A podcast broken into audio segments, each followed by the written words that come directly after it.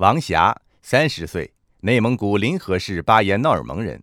二零零二年因散发法轮功真相资料被判刑八年，在内蒙古第一女子监狱被强迫注射大量破坏神经的不明药物。迫害近两年后，一百一十斤重的王霞被折磨得仅剩四十多斤。张长明，五十岁，黑龙江省七台河市新建煤矿工人，因为法轮功上访被判劳教三年，在佳木斯市劳教所遭毒打三天三夜。二零零三年三月二日，已被折磨致疯的张长明被管教人员用螺丝刀等凶器猛砸头部致死。高蓉蓉，三十六岁，辽宁省沈阳鲁迅美术学院财务处职工，因修炼法轮功被关押在沈阳龙山教养院。二零零四年五月七日，高蓉蓉遭连续电击六七个小时，致使面部被严重毁容。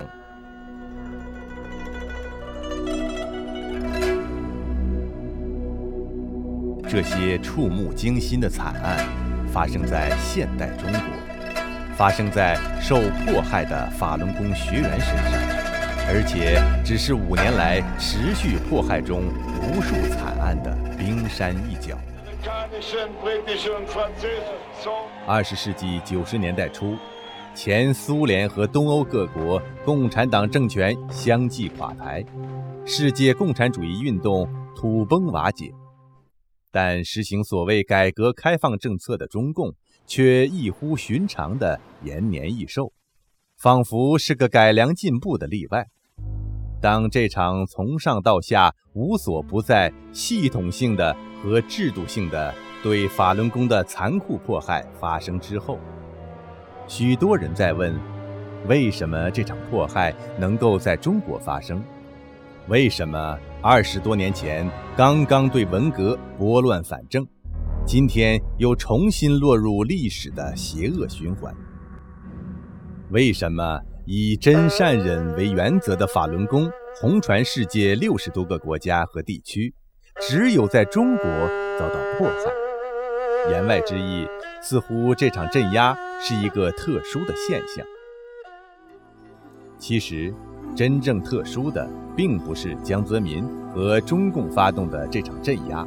而是在共产党用暴力、谎言对中国传统的信仰和价值观强力破坏五十年后，中国又出现了对真善忍的真正信仰，这等于是宣告了共产党的末日。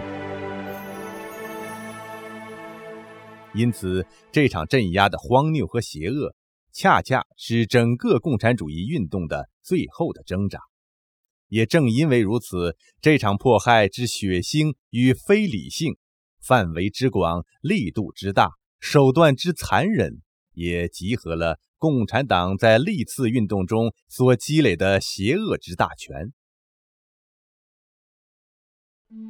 在这场镇压中，江泽民与共产邪灵互相利用、呼应、共鸣，将镇压之邪恶放大到史无前例的地步。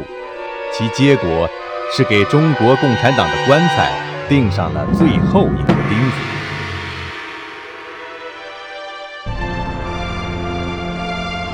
我们就是想做一个好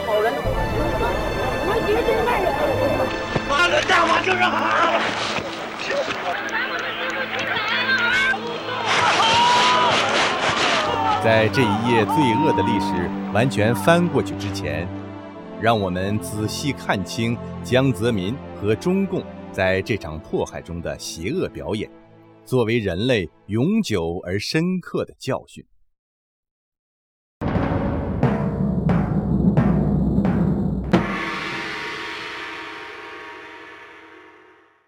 江泽民是在1926年应劫而生的，从年轻的时候起就暴露了他为追求权力。不择手段的特点，这一点与共产党不谋而合。一九四三年，世界反法西斯战争如火如荼，当爱国青年们纷纷奔赴前线参加抗日救亡运动的时候，江泽民却选择了在南京汪精卫伪政府创办的中央大学接受高等教育。因为他的父亲江世俊，此刻正在日本侵略军的反华宣传机构里当大官，是一个真正的汉奸。在中共夺取政权后，江泽民隐瞒了这段历史，谎称自己过继给了早年加入中共，后来被土匪乱枪打死的叔父江上清，并利用这个关系，在几年的时间里，从一个处级干部升任电子工业部副部长。江泽民并不是一个踏踏实实做事的人，他的迅速升迁。靠的是在共产党社会中特有的人际关系上的钻营。在上海期间，江泽民对每年到这里过春节的李先念、陈云等中共高官极尽巴结之能事，曾为给李先念送一块生日蛋糕，而以上海市委书记的身份，在大冷天站立恭候数小时之久。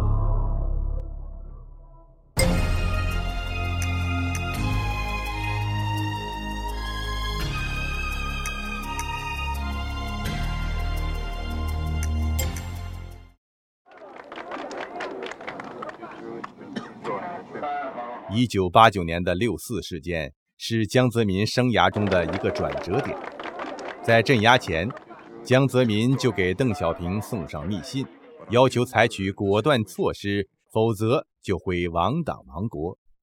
之后，他依靠强力镇压敢言的《世界经济导报》和软禁人大委员长万里而获得中共的青睐。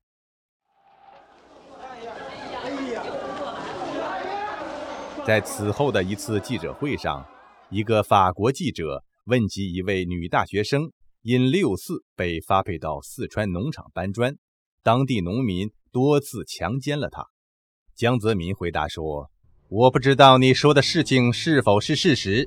他是暴徒，如果是真的，那也是罪有应得。”一句话，暴露了江泽民的流氓变态和残暴人格。这正是面临内外交困的中共所需要的。于是，踏着中国人的鲜血和尸体，江泽民成了共产党新的总书记。充当汉奸，冒充烈士遗孤，支持血腥镇压。江泽民不光彩的发家史，再现着中国共产党投靠苏共、假装抗日以及暴力杀戮的罪恶历史和卖。骗、杀的邪恶基因，也注定了二者对权力都有着强烈的执着和极度的不安全感。江泽民上台后不久，苏联东欧共产党便相继垮台，共产阵营几乎一夜之间丢掉了大半壁江山，共产主义运动已经被无可辩驳地证明失败了。但中共却不愿意自动退出历史舞台。他从这件事汲取的教训是：停止镇压，广开言路，就等于是自取灭亡。同样，江泽民也不愿意失去手中的权力。他拼命树立自己所谓的第三代形象，到处题字表演，却掩盖不住内心的末日恐惧。把一切不稳定的因素消灭在萌芽状态，正是江泽民在极度恐惧中得出的结论。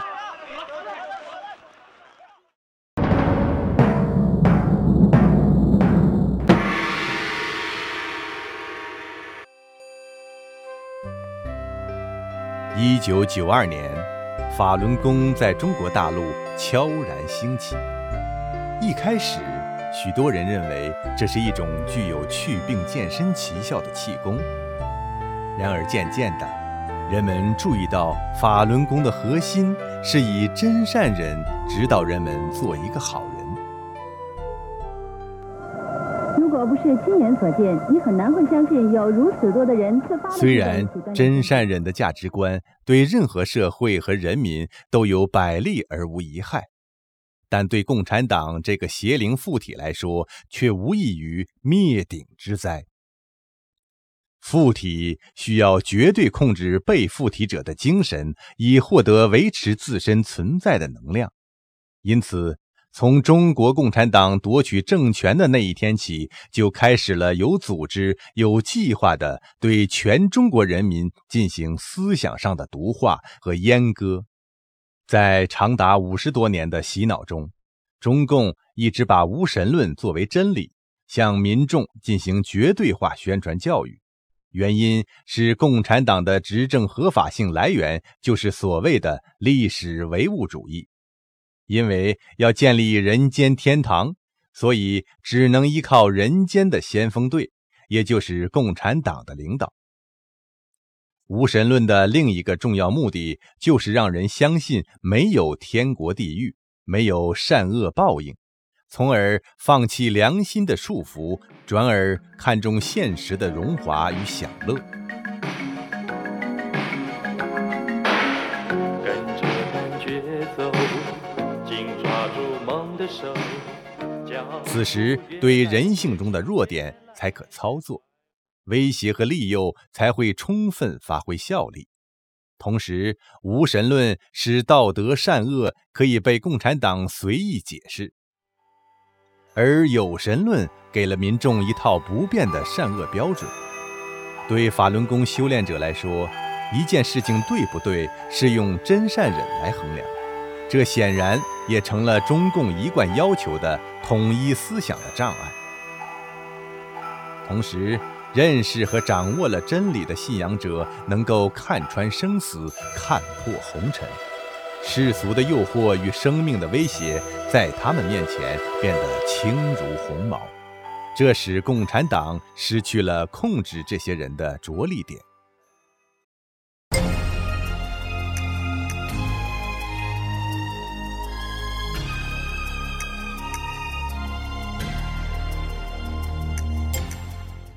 共产党赖以生存的意识形态和所谓的哲学思想，与法轮功的教导截然对立。法轮功倡导真，包括说真话、办真事，而欺骗和谎言却是共产党的遗传基因。其著名的讲法是：不说假话，办不成大事。法轮功倡导善，将遇事考虑他人，与人为善。而暴力却是共产党的另一个遗传基因，主张残酷斗争、无情打击。法轮功倡导向内自省的世界观，而向外的斗争哲学却是共产党的历史观和世界观。同时，周期性的发动整人的政治运动，让自己不断充电，也刷新人们的恐惧。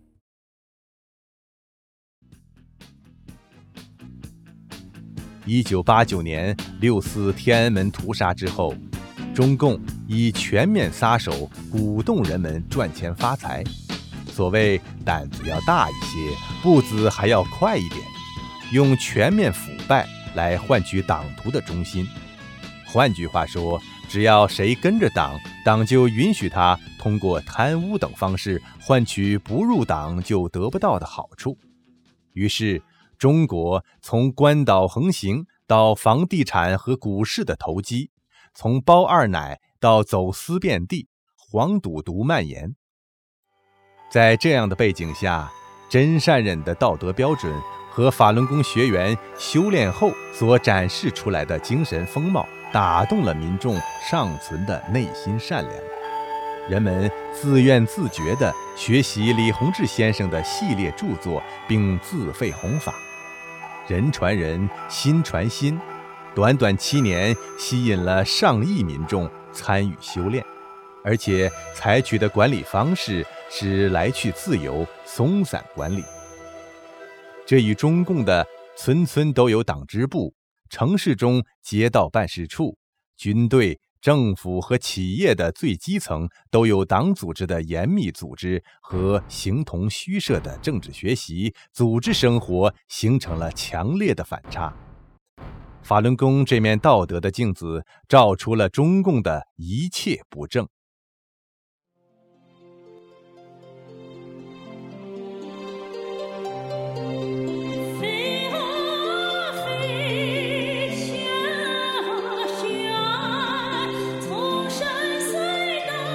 事实上，法轮功带给了人一种文化和生活方式，这是中国人失落已久的祖宗文化和传统的根。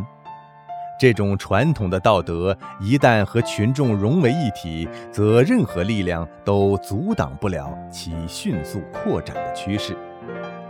这种久远承传的价值观，被共产党在几十年中硬给切断和篡改。重新拾回传统本身，就是历史的选择，一种广大群众经历苦难后自己选择的回归。这种选择的必然结果，就是明辨是非，抛弃邪恶，当然，也就是对共产党的一套从根本上的否定和抛弃。今天一大早，上海体育中心人头攒动，本市近万名爱好法轮大法的练功者汇聚一处进行推广表演。法轮大法创始人李洪志师傅于九二年向社会公开传功讲法，受到广大群众的欢迎。六年来，此功法以练功时不受正当修炼法轮功的人数与日俱增，给国家节省大量医药费，同时带动着社会道德逐步改善的时候，共产党的恶性开始发作了。于是，作为中共监控群众的首要机关，公安部对法轮功的讨伐、监视、调查和罗织罪名。从一九九四年就开始了。一九九六年，《光明日报》发表文章，在思想领域无端批判法轮功。中宣部管辖的新闻出版署向全国各省市新闻出版局下发内部文件，禁止出版发行《转法轮》《中国法轮功》等法轮大法书籍。之后，来自公安。和顶着科学家头衔的政客对法轮功的骚扰一直不断。一九九七年初，中共政法委书记罗干利用职权，授意公安部门在全国范围对法轮功进行调查，意在罗织罪名，取缔法轮。在各地做出尚未发现任何问题的结论后，罗干于一九九八年七月。又通过中国公安部一局发出关于对法轮功开展调查的通知，先把法轮功定罪为邪教，然后让全国各地公安部门进行系统性卧底调查，搜集证据。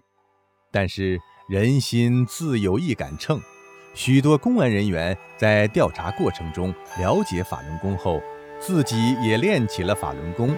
调查不了了之，因此，共产党要镇压法轮功，必须开动他的全部组织体系。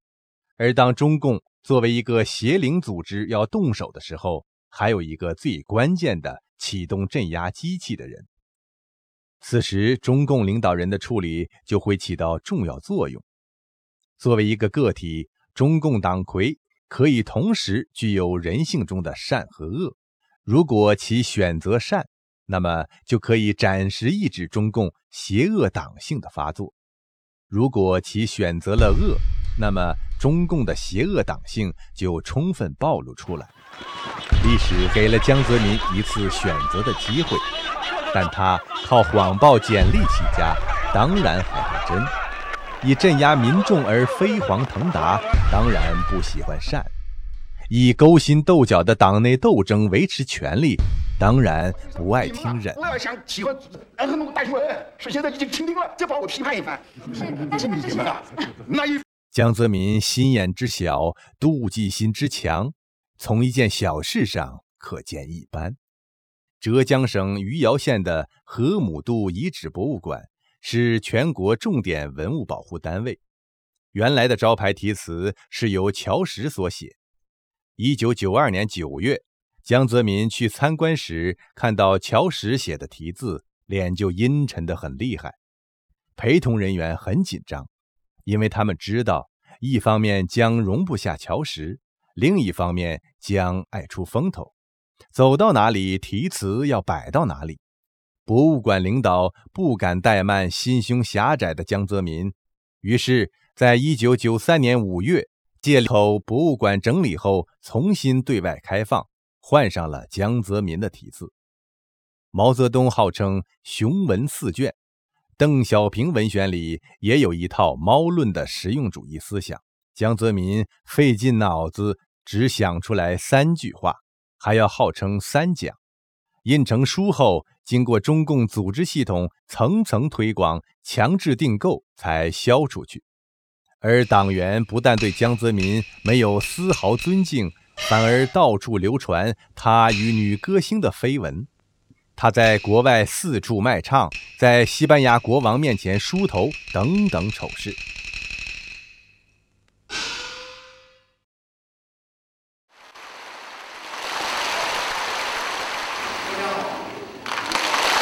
法轮功创始人平民出身，讲法时教授、专家、留学生云集，许多博士、硕士甚至不远万里从国外飞去听法。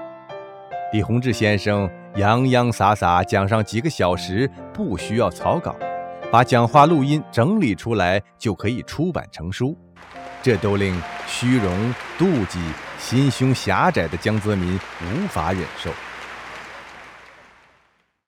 江泽民的生活极其荒淫腐化，他花费九亿给自己购置豪华专机，拿出国库里上百亿人民币交给儿子做生意。利用裙带关系，把所有的亲属和亲信提拔成部级以上的高官，庇护亲信贪污犯罪。因此，江泽民十分惧怕法轮功的道德力量，更害怕法轮功讲的天堂地狱、善恶报应是真的。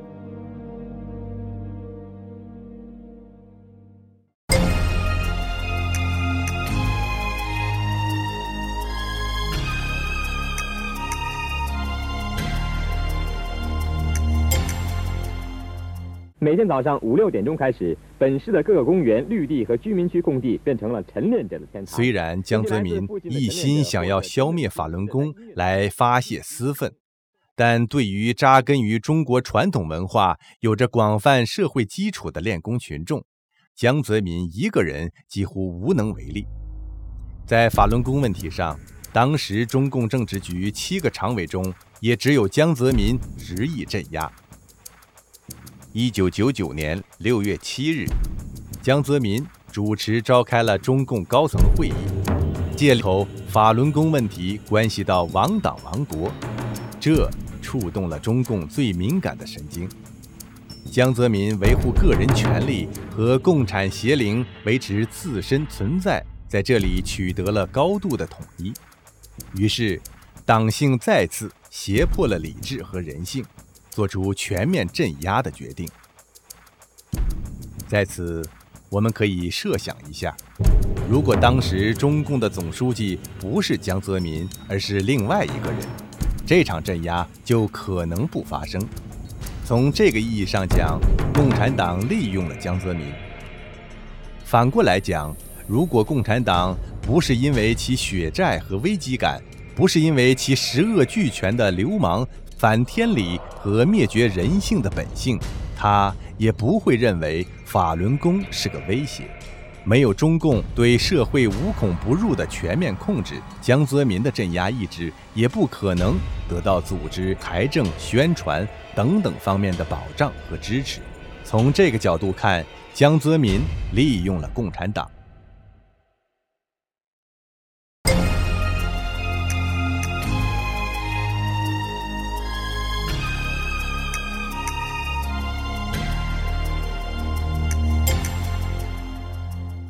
江泽民在一九九九年部署镇压的中央工作会议上声称：“我就不信共产党战胜不了法轮功。”这句话一方面煽动和加强了镇压的意志和气焰，另一方面也暴露了中共末日的心虚。因此，这场镇压从一开始就显得疯狂而歇斯底里。一九九九年。在新西兰举行的亚太高峰会上，江泽民赤膊上阵，把中共制作的污蔑法轮功的小册子，人手一册的发到与会的十多个国家的元首手中，并通过外国媒体宣布法轮功为邪教。江泽民利用中共全党服从中央的组织原则，在一九九九年六月七日，下令成立了中央处理法轮功问题领导小组，对外称为“六一零办公室”。六一零办公室名义上在国务院挂牌，实际上是一个在国家和政府体制之外的党务组织，不受任何法律条文以及国家政策规定的限制，拥有极大调度国家资源的超权力机构，类似于法西斯德国的盖世太保。这种临时专政机构正是中共历来无法无天的惯用伎俩。在中共历次政治整肃运动中，都是以这种非正常手段和非正常的临时机构领导，如中央文革小组，来把共产党的暴政推向全国。在六一零办公室的策动下，镇压启动了全部的国家机器，媒体制造和散布谎言，军队、武警直接参加绑架、抓捕法轮功学员。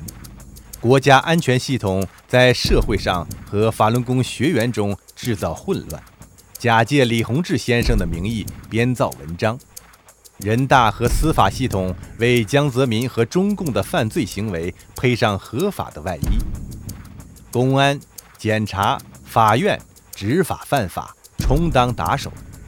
外交系统在国际上散布谎言，用政治经济利益。诱惑收买一些外国政府、政要和媒体，一时间黑云压城，大有文革再来的肃杀势头。中共在长期暴政和高压统治过程中，用暴力、谎言和封锁资讯，练就成了世界上最强大、最邪恶的国家恐怖主义。在历次政治运动中积累了系统有效的整人、害人和杀人的方法和经验，使其残暴和谎言欺骗运用到炉火纯青的地步，规模和程度更是空前绝后。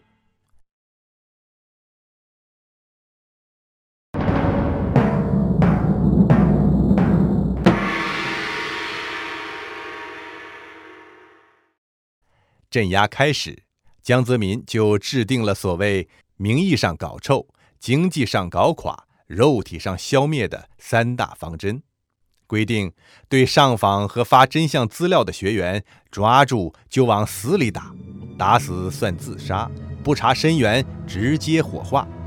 一般不发红头文件，只密码电传或口头传达，不署名，一概说是中央批示。名义上搞臭的实施，是由中共绝对控制的媒体进行的。据不完全统计，在半年之间，中共媒体在海内外对法轮功的污蔑报道和批判文章高达三十余万篇次。在一九九九年期间，中央电视台每天动用七个小时播出各种事先制作的节目。从大量歪曲、篡改法轮功创始人李洪志先生的讲话开始，加上所谓自杀、他杀、有病拒医、死亡等案件，极尽能事对法轮功及其创始人进行污蔑和抹黑宣传。那那是发功。与中共发动的历次政治运动一样，批判和造谣的目的是为了煽，挑起一部分人斗另一部分人。然而此刻。经历过许多次政治运动的人们，对中共铺天盖地的批判宣传已经厌倦，更愿意把时间和精力放在多挣点钱、搞好自己生活上。加上法轮功学员前赴后继的不断上访，向周围的亲人、朋友、单位同事、领导以及公安、政府机构澄清事实真相。我们就是想做一个好人，我们学真善人。因此，虽然表面上中共的媒体攻势很厉害，但镇压的效果却并不如意。人民日报在九九年十一月二十五日的评论员文章中，不得不承认，很多人对镇压的反应是：不就是那么一些练功的人锻炼身体吗？不值得大动干戈。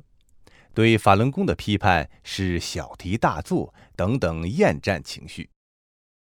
因此，为了把揭批法轮功的斗争进行到底，一定要有仇恨，没有仇恨可以制造仇恨。于是，二零零一年一月春节除夕的一场所谓的天安门自焚闹剧便出场了。观众朋友，你们好，欢迎收看今天的焦点访谈节目。现在我们大家从屏幕上看到的这个画面，这场闹剧堪称中共的世纪谎言。他利用人们心中的善良，精心挑选了参加自焚的人员，有青春少女，也有孤儿寡母，并且把他们的结局搞得极其惨烈。他利用人们的爱国情节，仔细选择了自焚地点——天安门广场。他利用了最快、最广泛的传播渠道——中央电视台及其收视率最高的焦点访谈栏目，以前所未有的速度向全世界传播。要知道，此刻中央电视台的全国人口覆盖率高达百分之九十，观众人数超过十一亿，并使用中、英、法。西班牙四种语言和粤语、闽南话等方言通过卫星传送，覆盖全球。因此，这场自焚闹剧一出台，全中国看到了，美国看到了，甚至连台湾都看到了。但是，谎言就是谎言，它经不起仔细的观察。也经不起理性的思考和分析。把焦点访谈的节目录像放慢速度，就可以看到，当场死亡的刘春玲是被重物击打致死的。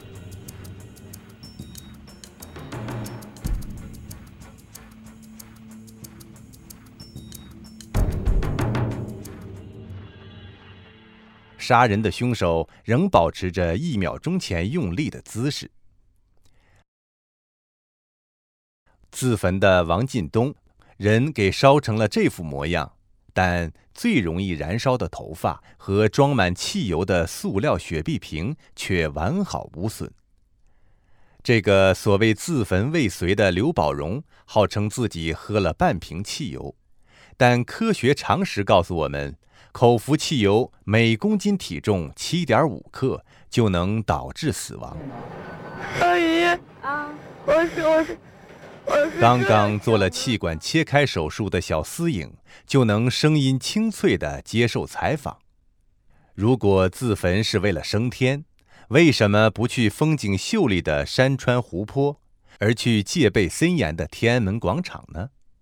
如果自焚是为了抗议迫害，那不恰恰说明了中共镇压的残酷吗？这场破绽百出的自焚闹剧，后来被多个国际组织认定为虚假编造。在面对质询的时候，一名参与制作电视节目的工作人员辩称，中央电视台所播放的部分镜头是事后补拍的。镇压者的流氓本性暴露无遗。事实上，法轮功明确规定了。修炼人不能杀生，自杀也是有罪的。李洪志先生在《转法轮》一书中更明确指出，那些天天光练几套动作，但不按照法轮大法的要求提高心性的人，不能算法轮功学员。只有真正按照真善忍的心性标准的要求去做，那才是真正修炼的人。这几个自称是法轮功学员的人，其言谈举止处处违背法轮功的原则和教导。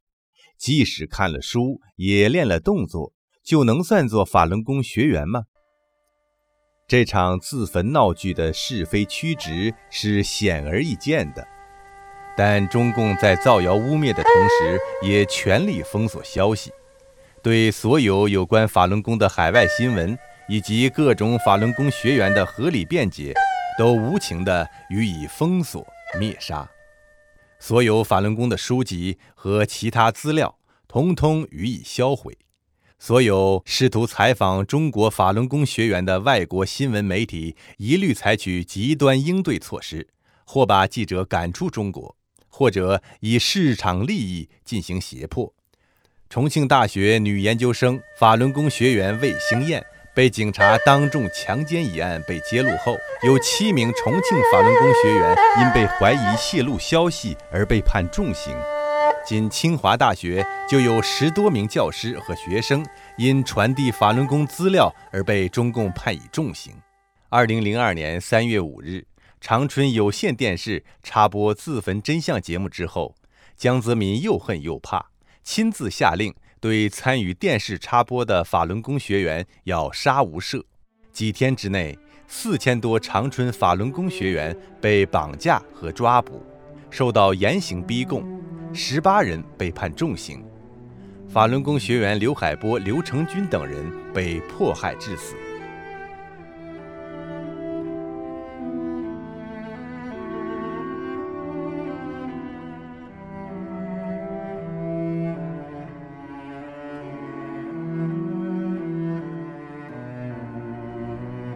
与此同时，一个又一个的谎言还在不断推出，甚至在小学生的思想品德课本中还专门加入了天安门自焚骗局的内容，利用国家教育系统的权威，把诽谤与仇恨法轮功当成正面的思想言行，对幼小的孩子进行灌输。被蒙骗的中国人还在心甘情愿地主动相信中共的谎言。还以为自己真理在握，带着仇恨的心理诅咒着法轮功和传播真相的法轮功学员们。耍尽流氓的江泽民和中共肆虐中华，是中国人最大的不幸与悲哀。经济上搞垮是由整个国家机器进行的，除了遍布全国各省市。县乡的六一零办公室之外，参与迫害的机构还包括各级党组织、共青团、工商联、妇联、学联、工会、街道居委会，加上各部委、学术界、宗教界、文艺界、科技界等等，甚至还专门成立了所谓反邪教协会。一方面对法轮功弟子随意进行高额罚款、抄家。工人以下岗失业威胁，农民则面对收回土地的迫害，甚至已经退休的老人也被停发或少发退休金，收回所居住房。一些从事商业活动的法轮功学员则被没收财产、冻结银行存款。另一方面，则投入大量国库财政收入作为迫害资金，这其中包括。长期用于迫害法轮功的警力，各单位用于监控法轮功学员的人力、物力、财力，对看守所、劳教所、监狱进行扩建的投资，对长期舆论宣传、各种诽谤节目的拍摄、制作和播放，遍及全国的开办洗脑班的费用，兴建各种网络警察，过滤、监控法轮功真相资料。外交系统把法轮功作为工作轴心的代价，等等等等。二零零一年，来自中共公安内部的消息显示，仅天安门一地抓捕法轮功学员一天的开销就达一百七十万到二百五十万人民币。辽宁省司法厅高级官员曾经在辽宁省马三家劳动教养院的大会上承认。对付法轮功的财政投入已经超过了一场战争的经费。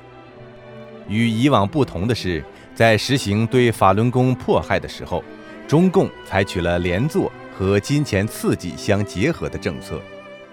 一九九九年十一月二十六日的《人民日报》向全国推荐了某集团公司的斗争经验，制定领导责任制，切实落实党委书记第一责任人的责任。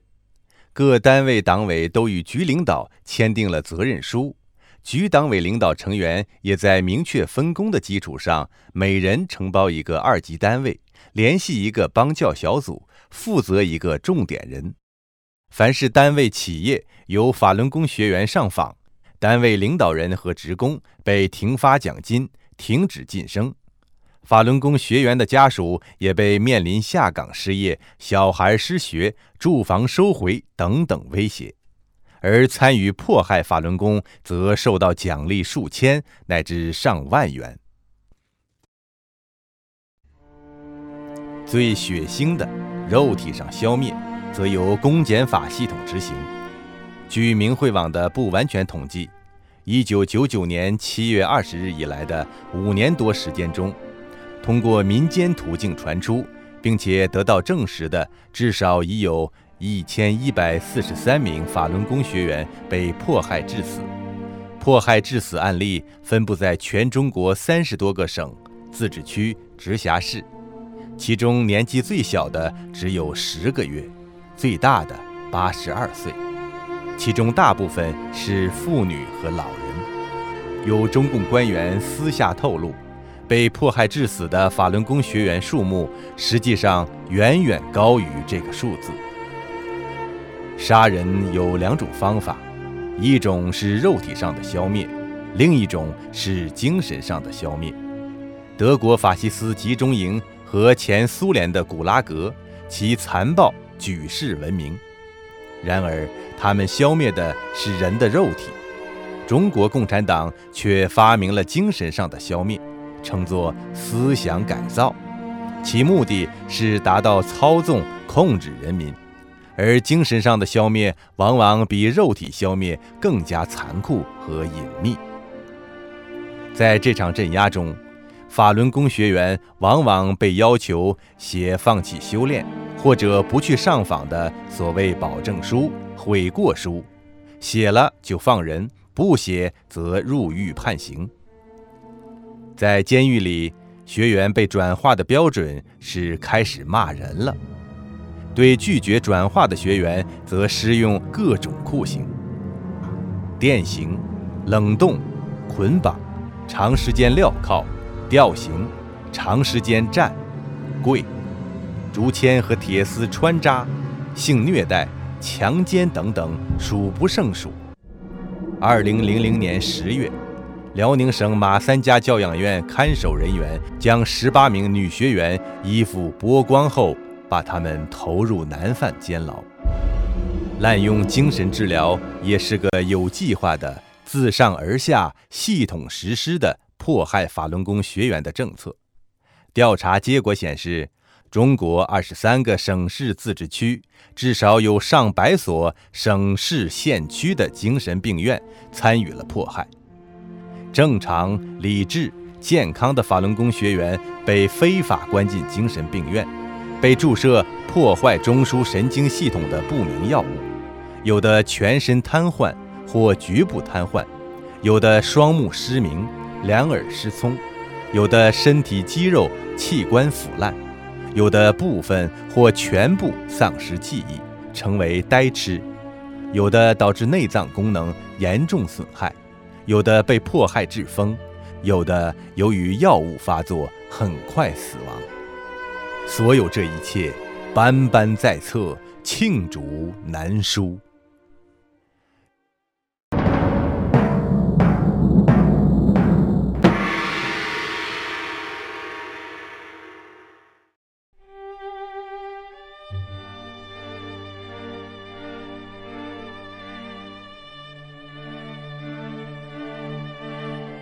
中国共产党的统治是中国历史上最黑暗也最荒谬的一页，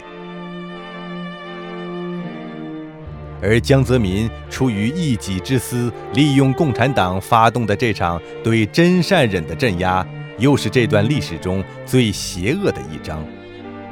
它使原本就被破坏的法律形同虚设，道德和人性更加沦丧。给行将崩溃的金融系统带来致命的压力，把国家和人民拖入了一场罪恶和灾难。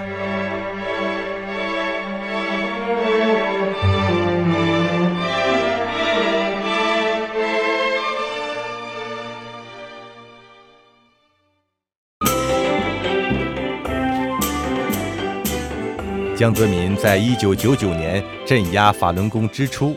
曾叫嚷三个月消灭法轮功，但是中共低估了法轮功的力量，低估了传统和信仰的力量。五年多过去了，法轮功仍然是法轮功，而且在世界上得到了更广泛的传播。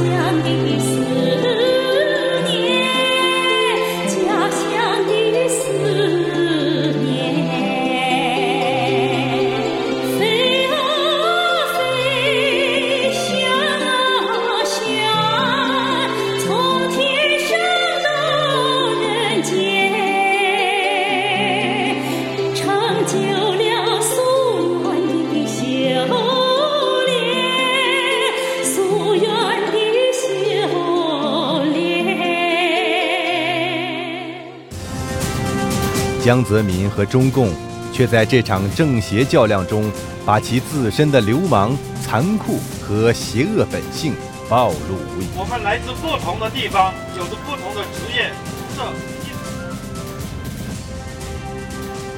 江泽民现在声名狼藉，内外交困，正在面临众多的法律起诉和要求清理法办的呼声。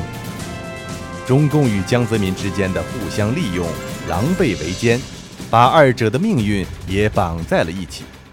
当江泽民被绳之以法的时候，中共的下场也就可想而知。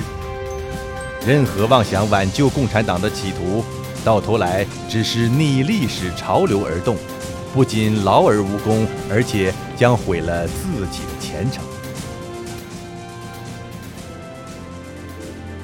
自古邪不压正，邪恶是不能从人们的心中铲除善良的。在这里，我们要感谢拒绝放弃信仰的法轮功学员们，因为他们对中共迫害的反对和抵制，对真善忍信仰的坚持，给中华民族的道德重建带来了希望。